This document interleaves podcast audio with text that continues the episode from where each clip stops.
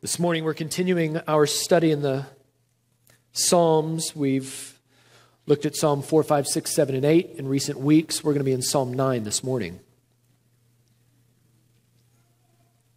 This fall, I'm going to begin a series in Isaiah. We're going to start at Isaiah 1 1, and we're going to go all the way through 66 chapters. Not in one sermon, but over the course of a year or two. We'll bounce around a little bit, but we'll spend most of our time looking at Isaiah. Because if you can understand and get Isaiah, then in a sense, it becomes a key to unlocking the whole Bible. So I'm excited to do that this fall. But we're going to be in Psalm 9 this morning, in the ninth Psalm. And I wonder, just as even as we prayed this morning, when the news of El Paso, the shootings there and 30 dead, or was it 20 dead? And of Dayton, Ohio, with another 13 dead, many, many more injured. And you see that these are, it seems, if manifestos are in fact true acts of terrorism. What was your first inclination? What was your the first thing that you did? Did you just think, well, there it goes again? And in apathy, did you just perhaps turn and move on with your life out of sight, out of mind? Did you grow fearful or scared? Did it cross your mind that that could be me? That could be my family. Those could be my friends. Did you rush to the internet to find anything that you could about the circumstances so that you might be able to gain some kind of certainty in a world that seems utterly out of control and chaotic? Somebody give us some answers.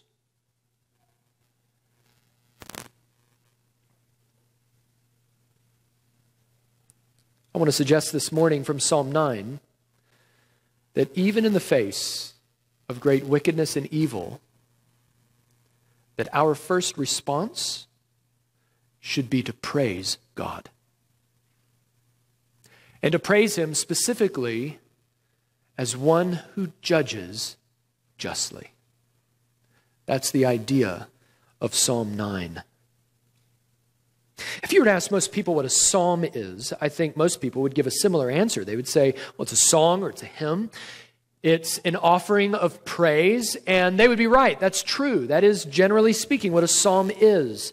But it's interesting that in the Psalter, that is the collection of all of the psalms up until now, there have been no psalms of praise until Psalm 9. Now, the end of the Psalter, the last handful of psalms, well, they're full of praise. In fact, the last five psalms all in, begin the exact same way praise the Lord. They're undeniably psalms of praise. But the beginning of the Psalter is different. Psalm 1 and 2 are introductory psalms. That first psalm is, is primarily concerned with the doctrine of the two ways the way of the wicked and the way of the righteous. Psalm 2 is a messianic psalm and it anticipates the coming rule of the king, coming to judge the nations who are in rebellion against him. The following Psalms, Psalms 3 all the way through the seventh Psalm, well, they're all concerned with deliverance. And we see in there lament, we see petition, we see suffering, and a desire to see God intervene and to rescue. In Psalm 8, which we looked at the last couple of weeks, we see a consideration primarily of man's place in creation. And in all of these Psalms, there are aspects of praise involved, but none of them are exclusively or primarily psalms of praise until we get to the ninth psalm. Psalm 9 is a psalm that is chiefly concerned with praise. I say chiefly because really it's a psalm concerned with two things. In verses 1 through 12, the first half of the psalm, it's going to be concerned with praise. So 60% of the psalm is praising God. The last eight verses, verses 13 through 20, are concerned with prayer. But these two things go hand in hand. And to the God that David is praising and the God to whom David is praying, what we find in Psalm 9 is this big idea It's my sermon in a sentence, if you're taking notes. That God brings himself glory by ruling and judging the world with justice. That God brings himself glory by ruling and judging the world with justice. That's what we see in Psalm 9. So, with that in mind, read along with me. Beginning with the superscript, we'll go all the way through verse 20. This is the word of the Lord. To the choir master, according to the Muth-labben, a psalm of David. I will give thanks to the Lord with my whole heart. I will recount all of your wonderful deeds. I will be glad and exult in you. I will sing praise to your name, O Most High. When my enemies turn back, they stumble and they perish before your presence. For you have maintained my just cause. You have sat on the throne giving righteous judgment. You have rebuked the nations. You have made the wicked perish. You have blotted out their name forever and ever. The enemy came to an end in everlasting ruins. Their cities you rooted out. The very memory of them has perished. But the Lord sits enthroned forever. He has established his throne with justice, and he judges the world with righteousness. He judges the peoples with uprightness. The Lord is a stronghold for the oppressed, a stronghold in times of trouble. And those who know your name put their trust in you, for you, O Lord, have not forsaken those who seek you. So sing praises to the Lord who sits enthroned in Zion. Tell among the peoples his deeds, for he who avenges blood is mindful of them, and he does not forget the cry of the afflicted. Be gracious to me, O Lord. See my affliction from those who hate me, you who lift me up from the gates of death, that I may recount all your praises, and that in the gates of the daughter of Zion I may rejoice in your salvation. The nations have sunk in the pit that they made. In the net that they hid, their own foot has been caught. The Lord has made himself known. He has executed judgment. The wicked are snared in the work of their own hands. The wicked shall return to Sheol.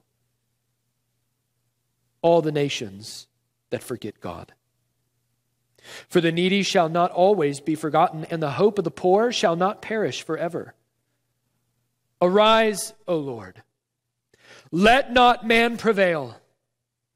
Let the nations be judged before you. Put them in fear, O Lord, and let the nations know that they are but men. This is the Word of God spoken to us. Every single word of it is true. It is without error, and it intends to lead us to Christ and to help us to walk in hope and righteousness. May the Lord in His grace write it on our hearts so that we might walk in it to His glory.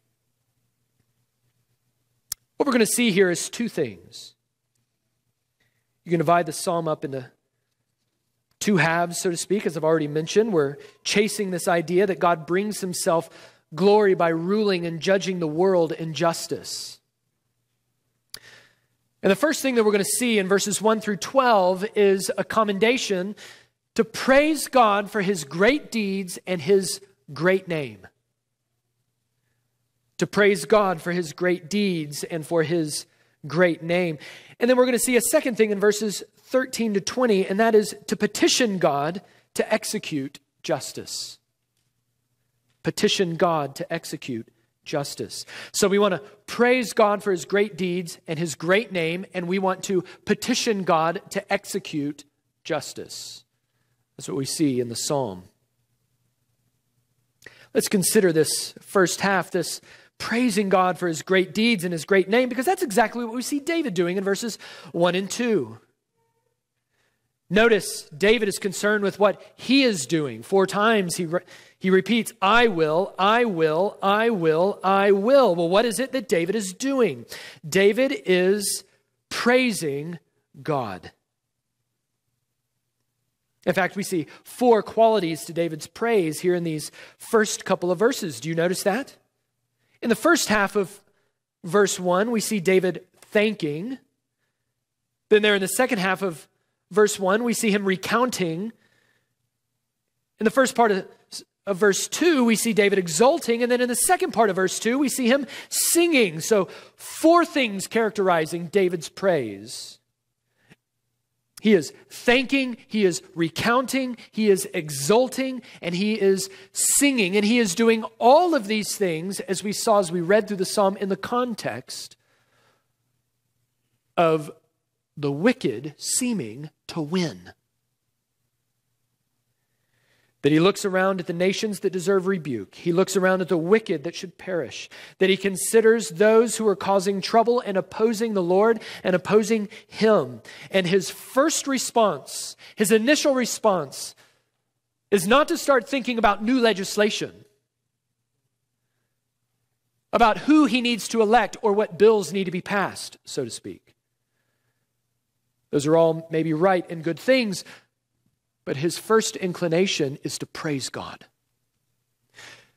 His first inclination is to go to God and to think rightly about God and His justice and His judgments so that when he begins to make his requests and to live out a life of justice, he would be rightly oriented around the God of justice.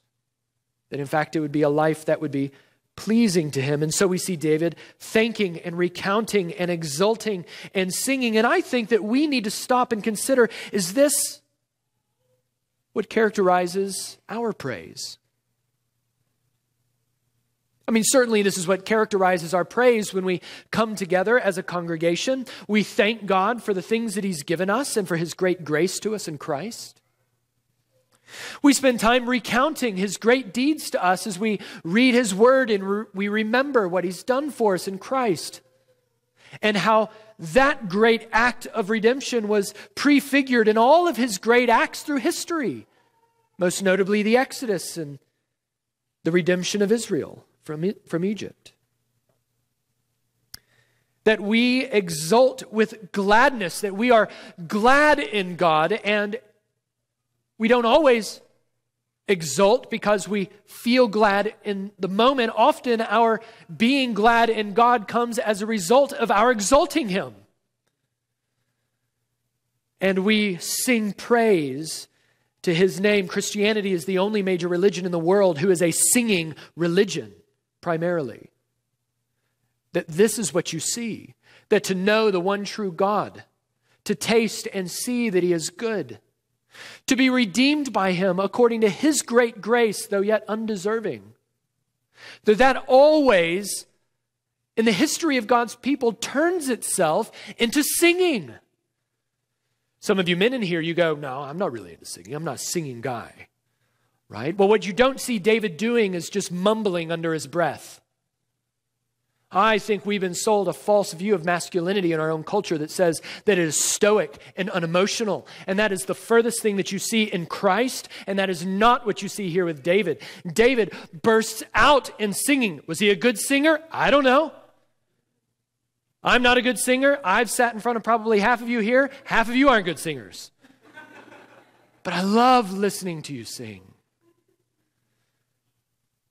because this is just what naturally erupts. When there is great joy, it just translates into singing. That's why we sing happy birthday. It's why we sing Christmas hymns that those times and seasons of our life that are attended by joy work itself naturally into singing. But the same thing happens, doesn't it, when even when life is hard, that we turn to to those songs and those hymns that bring us comfort, that we are, I think we know deep down, a singing people. And specifically, we sing praise to your name, O Most High. Well, these first two verses also show us the flow of David's praise in the verses that follow. Notice there in verse 1, David is praising God for his great deeds. Well, that's what we're going to see him do in verses 3 through 6. Then, there in verse 2, you're going to see him praise God for his great name. That's what we're going to see in verses 7 through 10. So, verses 3 through 6 are concerned with praising God for his great deeds. And verses 7 through 10 are concerned with praising God for his great name. And then in verses 11 and 12, we're going to see him commending the congregation to do the same. Look up at verses 3 through 6. David says, When my enemies turn back, they stumble and perish before your presence.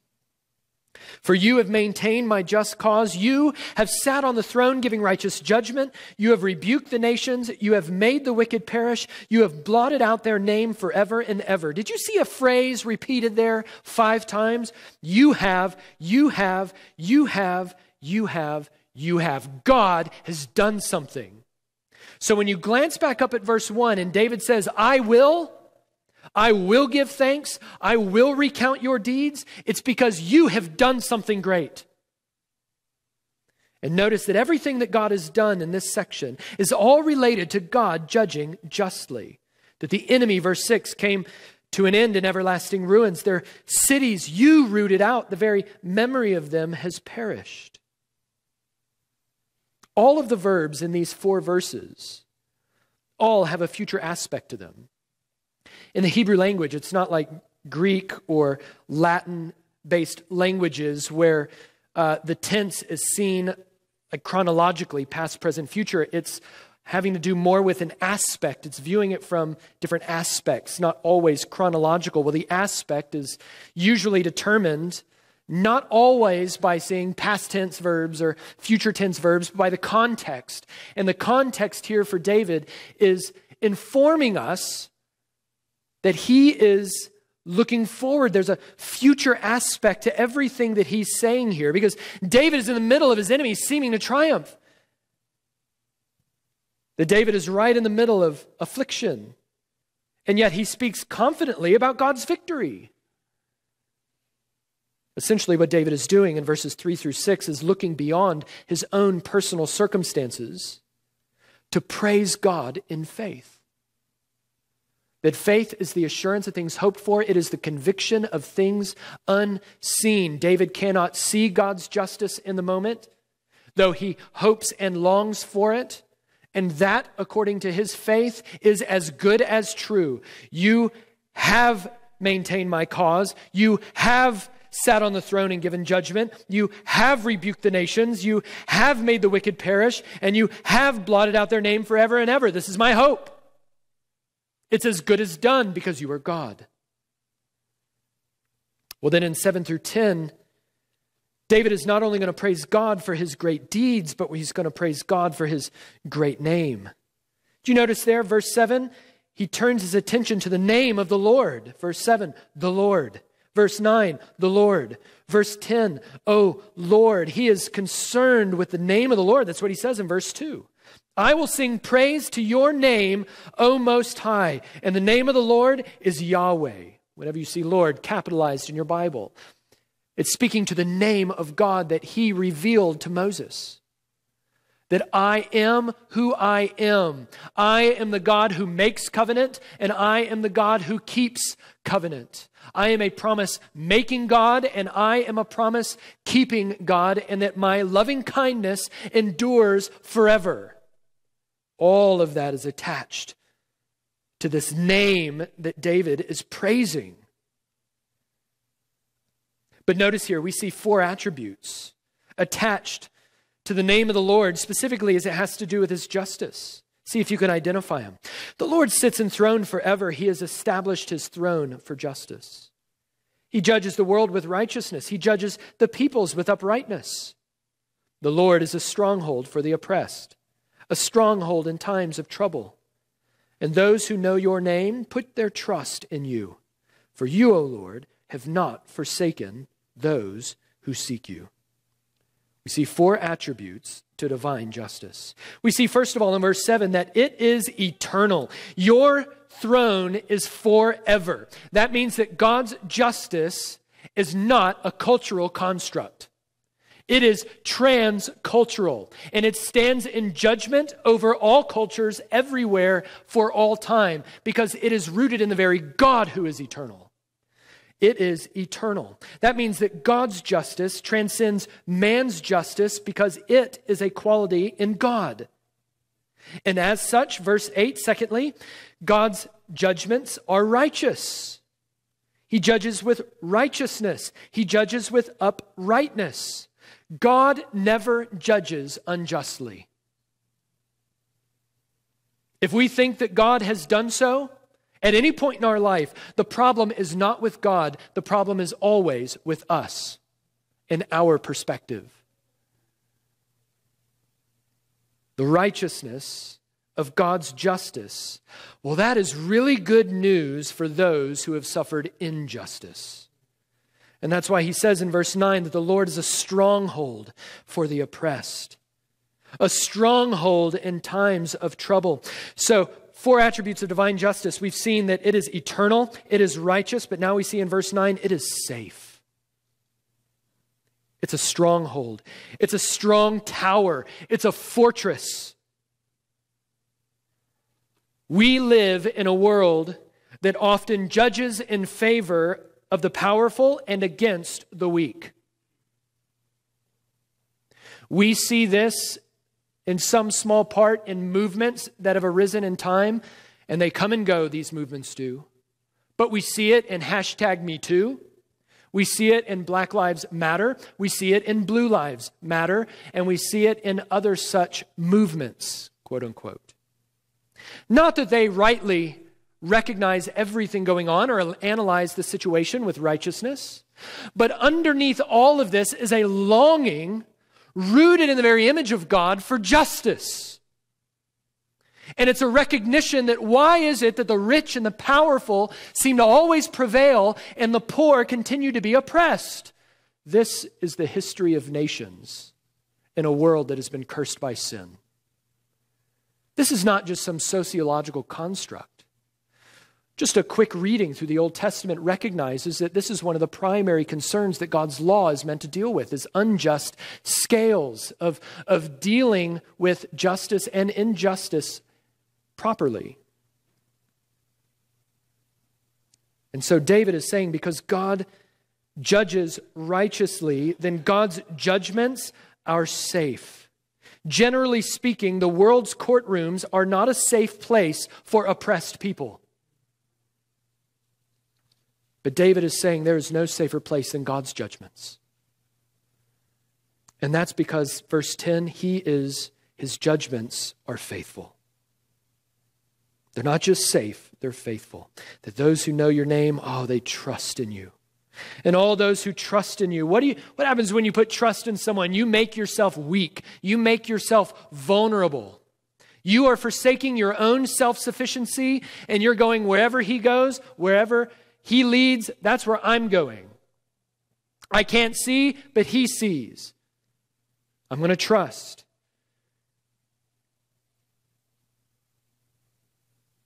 And for those who trust, verse 10, the Lord will not forsake them. His justice is faithful. God owns everything, so he cannot be bribed. God knows everything. So he is not waiting on more evidence to emerge. And because God owns everything and God knows everything, and because his judgments are righteous, God's judgments never flip flop. He never changes his mind. They are final and they are fixed. And as such, he will not forsake those for whom he has judged in their favor. He is faithful. This is what David is praising God for with respect to his judgments. But I think we need to stop here for just a minute. Because when we start to talk about justice, the waters get muddied pretty quickly, don't they? And I want to make sure that I can clear them up as much as I'm able in a handful of minutes this morning, which will be insufficient. but hopefully build some helpful categories to help us think about biblical justice. First of all, as we've seen here, all justice is ultimately rooted in God. God is the one who is just. And so, any concept of justice that we have must be rooted first and foremost in the character of God as revealed in the Word of God. Any sense or notion of justice that is not ultimately submitted to the character of God and the Word of God is a flawed, man made scope of justice and will ultimately lead to further injustice. That if you wrongly diagnose someone who's sick, then you will wrongly prescribe what they need to get better. In order for us to rightly diagnose what is wrong and rightly prescribe what is needed, we must go to God and His Word above all and trust that it is sufficient. And when we do, we notice that there are nuances to this idea of justice. That there is a horizontal sense of justice, that is man against man, and there is a vertical sense of justice, that is man against God. When we're talking about horizontal justice, it is entirely appropriate for us to say, God cares for the oppressed. He cares about migrant workers who are exploited for less than minimum wage and are trapped in a cycle of poverty. He cares about those who are trapped in cycles of poverty due to unjust economic systems and, and corrupt governments. He cares about girls caught in human trafficking. That's why Psalm 146 says that this is the God, He is the one who executes justice for the oppressed, who gives food to the hungry. The Lord watches over the sojourners, He upholds the widow and the fatherless, but the way of the wicked He brings to ruin.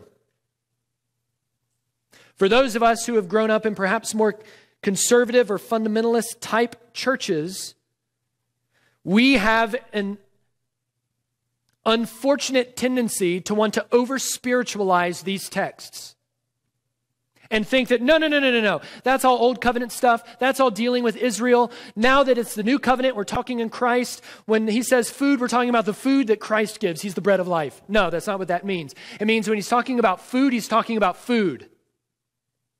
It doesn't mean that it doesn't point to bigger spiritual needs, but we don't over spiritualize it in such a way to make it mean what it doesn't mean.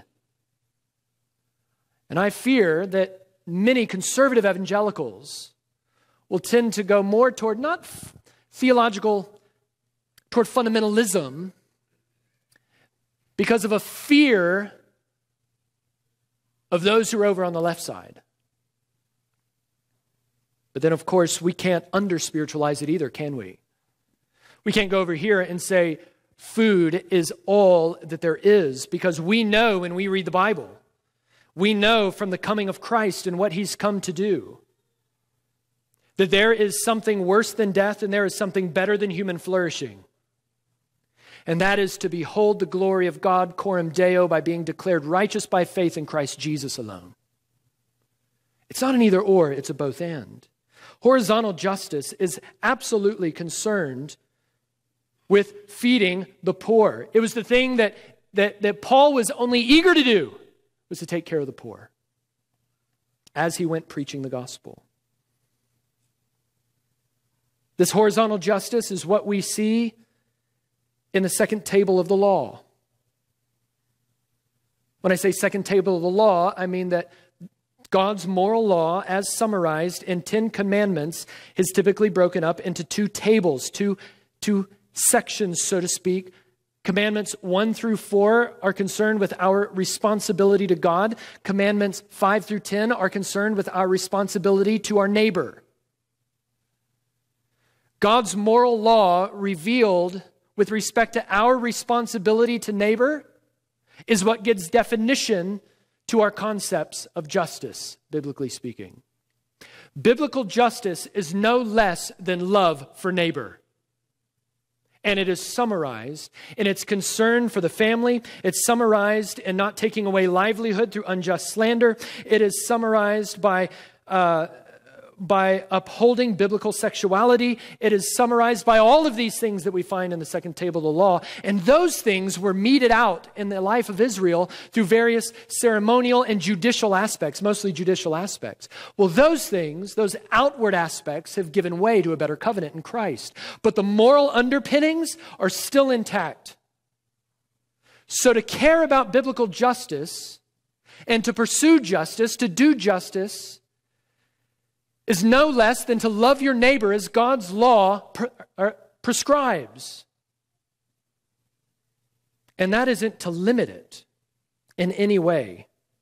And it's not to divorce it from evangelism. Because the second table of the law can't be divorced from the first table of the law. The first table of the law is restoring right worshipers to God and that only by God's grace through the means that He alone makes possible, namely through the person and work of His Son Jesus. The second table of law is how now do those true worshipers begin to work out their love for God and their love for their neighbor in living justly in this world. And so the two go hand in hand evangelism and justice. I fear those of us who come from maybe more conservative sides of evangelicalism. I mean, we like serving the poor and we like pursuing justice, but we like doing it only insofar as it gives us opportunities to do evangelism. We do justice because it is in obedience to God's law. We do justice not as a prop merely for evangelism. We do justice because it gives glory to God and because it's the right thing to do. But we don't divorce it from evangelism because we know that there is something worse than death, that is hell. And we know that there is something better than human flourishing in this life, and that is eternity with God through Christ and the forgiveness of sins. So, justice so I want to make sure that we're understanding biblical justice as outlined and defined by God's law, that justice without evangelism, that is just respectable legalism. Evangelism without justice is respectable lawlessness. And God is not pleased with either extreme. That we are those who seek to love God in the way that we praise and worship God and in the way that we proclaim the glories of his name among the nations. And we are those that pursue justice in the world because our love for God is demonstrated in our love for neighbor. Biblical justice is defined, defined and shaped by the law of God. Why is this so important? To get these distinctions straight horizontal justice and vertical justice. The reason is is because there are not two kinds of saved people. There's not those who trust in Christ by faith alone and those who have been oppressed. God does not mete out eternal life by you checking one or the other box. Have you trusted in my Son alone for the forgiveness of sins and for redemption? Well, no, but I've been oppressed by unjust systems and governments. Oh, okay, well, then check the other box. That's not how it works. Though God is certainly concerned with justice in this world so that he might get glory as his people obey his law in the world, there is a greater justice yet that needs to be met. Because God's law not only gives us a guide for justice, what God's law reveals is that all of us, in one way or another, have failed to live justly as God demands. We have not loved God as He deserves, and we have not loved our neighbor as they deserve, according to God's law. The law reveals that all of us have sinned, and it reveals that none of us can be justified in His sight. But what the law also does is it points to something that it points to the cross of Christ. And it was at the cross that God put forward his own beloved Son, Christ, as a propitiation for sins. And that in so doing, the cross now reveals something. The cross reveals something that was but a riddle in the law, and that is how God might be both just and the justifier of the one who trusts in Jesus. Doing justice, that is, obedience to the law, cannot justify you before God.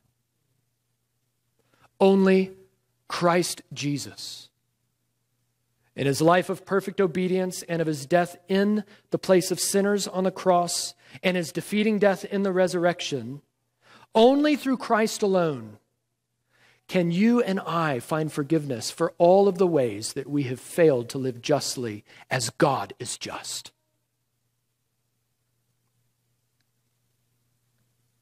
That in Christ, God is both just and the justifier of the one who trusts in Jesus. Have you trusted in Christ? Have you, according to verse 10, put your trust in Him?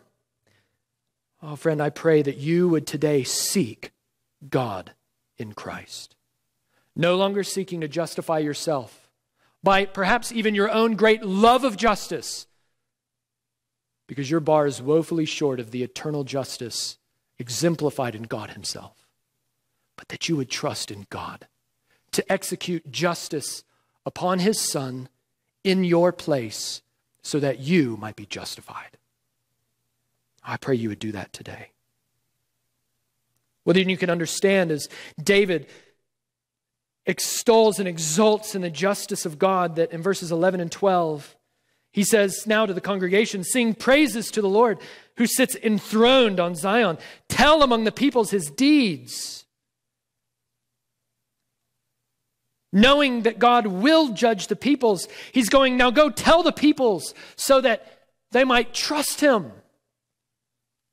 For he who avenges blood is mindful of them, and he who he does not forget the cry of the afflicted. David says, I want you to do two things. I want you to sing and I want you to preach. I want you to sing about God's great justice and I want you to preach about God's justice. That it is praise and it is evangelism. It is this is how we are going to let the nations know who God is. It is going to be through our praise and it is going to be through our proclamation. So let's tell the world about this God and let's exemplify his grace in the way that we live out our lives. So here in verses 1 through 12, we've seen David praising God. Well, here in verses now 13 through the end of the psalm, we see God petitioning, or rather, David petitioning God to execute justice. He's already praised him. He's going, if I'm going to ask rightly, think rightly, live rightly, I've got to get all of that oriented around God as He's revealed Himself in His Word. And now that David has done that and He's offered Him praise, he turns to him in petition. And the first thing that he prays, verse 13, is telling, Be gracious to me, O Lord. Charles Spurgeon said, We may call this sentence a little prayer book, for it has in it the soul and the marrow of prayer. Be gracious to me, O Lord this one little prayer at the beginning of verse 13. It is looking to the grace of God, it is looking to the promises of God, and it is looking to the sovereignty of God. Be gracious to me, O Lord. Not ironically, this is the kind of prayer that is pleasing. You remember what the tax collector said on the Temple Mount? Have mercy on me. The only way that I can come to you, the only way that I can make my petitions known to you, the only way that you will hear me, because I know that you do not hear the cries of the wicked. The only way that you will hear me is that if you make me righteous and bring me into your presence, I need your grace, sovereignly applied to my life through your work in Christ. And he says then, beseeching God's grace. This now becomes the entry point for all of his petitions. He says in verse 13, See my affliction from those who hate me. Oh, you lift me up from the gates of death, that I may recount all your praises, that in the gates of the daughter of Zion I may rejoice in your salvation. Notice here that when David is asking God to act, and he believes that God acts in history, He's not some removed God. This is a God whose providential hand is among the nations, guiding all things to his glory. And he's asking God to act. But look at what's ultimately motivating David here. You see that at the beginning of verse 14. That, so that. Here's the reason I want you to act, so that I might be more comfortable, so that I might be vindicated so that I might do two things. I may recount your praises, and I might rejoice in your salvation. I want to have joy in your great deeds on my behalf, and I want to tell others about it because that's joy. And so, this is what he prays for. David doesn't praise God so that God will deliver him, as if he's bartering with God on the basis of his praise. David wants God to deliver him so that he can praise him. That our greatest desire in seeking God's justice is so that we can recount and rejoice in His glory and in His grace.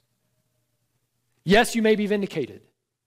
Yes, your life may be more comfortable. Yes, the earthly scales of justice may be tipped slightly more in favor of, of those who are poor and oppressed. But yet, all of those things are just a means to an end, and that is the praise of the glorious name of God among the nations. That has to be our motivation. But we also want David's confidence. And this is what we see in verses 15 and 16. He says, The nations, oh, they have sunk in the pit that they've made, in the net that they hid. Their own foot has been caught. The Lord has made himself known. He has executed judgment. The wicked, oh, they're snared in the work of their own hands. David is confident that God weaves his justice into everyday life, and he is making himself known through the natural consequences of sin.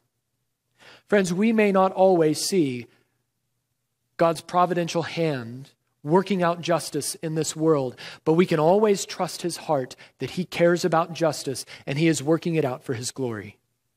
Do not always trust what you can see. Trust what God has revealed to you about himself. He is always working in a trillion different ways that we can never see, and for a trillion different purposes that He and His grace have not yet made known to us. Because He is God, and we are but men. And that's what David is concerned with. In verses 17 to 20, he's going, Would you humble us? Verse 17, David knows some things. He knows, verse 17, that the best of men are men at best, that all will die and all will face God's justice. And he knows in verse 18, as you glance at that, that God is as ready to execute his mercy as he is to execute his justice.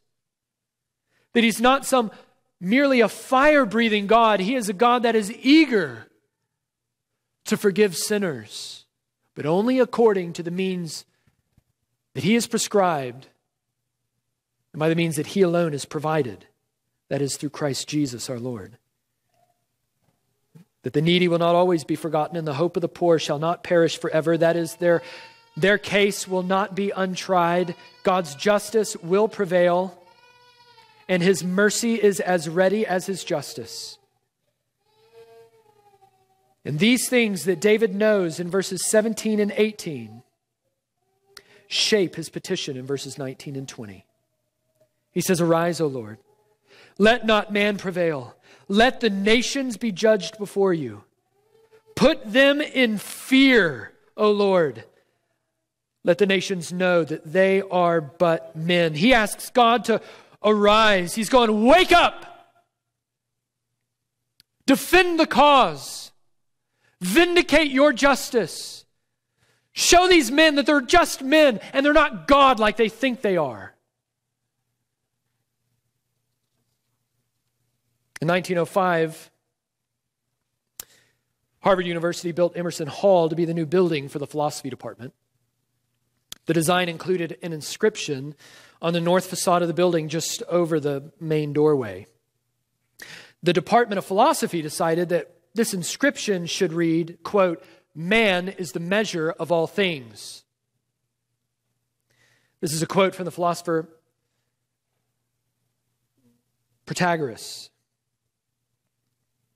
one of the perhaps first great statements of relativism. And in many ways, it summarizes man's rejection of God through the ages. Remember what happened in Genesis 3? What was the, what was the thing the serpent whispered in the ears of Adam and Eve? That if you depart from God and His Word, and you eat from the tree that he has forbidden you, you see, God isn't good. He's withholding from you the very best things. That if you would just take it, then you will be like him. Well, they were already like him, made in his image, ruling in his place. And yet they didn't believe God's word, God's promises, and they didn't obey God's command. The God has always, from Genesis 3 onward, been convinced that he can become like God apart from God, that man is the measure of all things. Well, the faculty instructed the architect to quote this, to carve this quote above the door. The president of Harvard University, Charles William Eliot, well, he quietly decided otherwise. That when the professors returned from summer vacation, they found their new building, their new shiny building, essentially complete. But when they walked into the front door and they and they looked at the inscription over the door, it didn't say what they said it should say, rather, it said, What is man that thou art mindful of him? The inscription still stands there today, a witness to generations of students who yet refuse to believe it. What is man that you would care for him?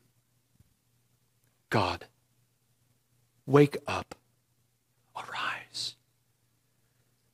Work out your justice in this world. Maranatha, come, Lord Jesus, execute final justice, that men would no longer be deluded by the idea that they are themselves God, but that they would be humbled and recognizing that they are but men. And that they would brought, be brought to the knowledge that God opposes the proud, but he gives grace to the humble. Brothers and sisters, I don't know how you responded to the injustices that we've seen in El Paso and Dayton, or in many other injustices that we see on our 24 hour news cycle. But I want to suggest in Psalm 9, though it doesn't say everything that we could possibly say about justice, about living it out, about what it is, but that it might rightly orient our hearts in such a way that our first response would be to go to God and praise Him as the God who judges justly. And from that right orientation of who God is, shaped by our praise of God as revealed in the Word of God, that we would then make our petitions known to Him and seek to live justly in this world for the glory of Christ. Pray with me and let's take the Lord's Supper together.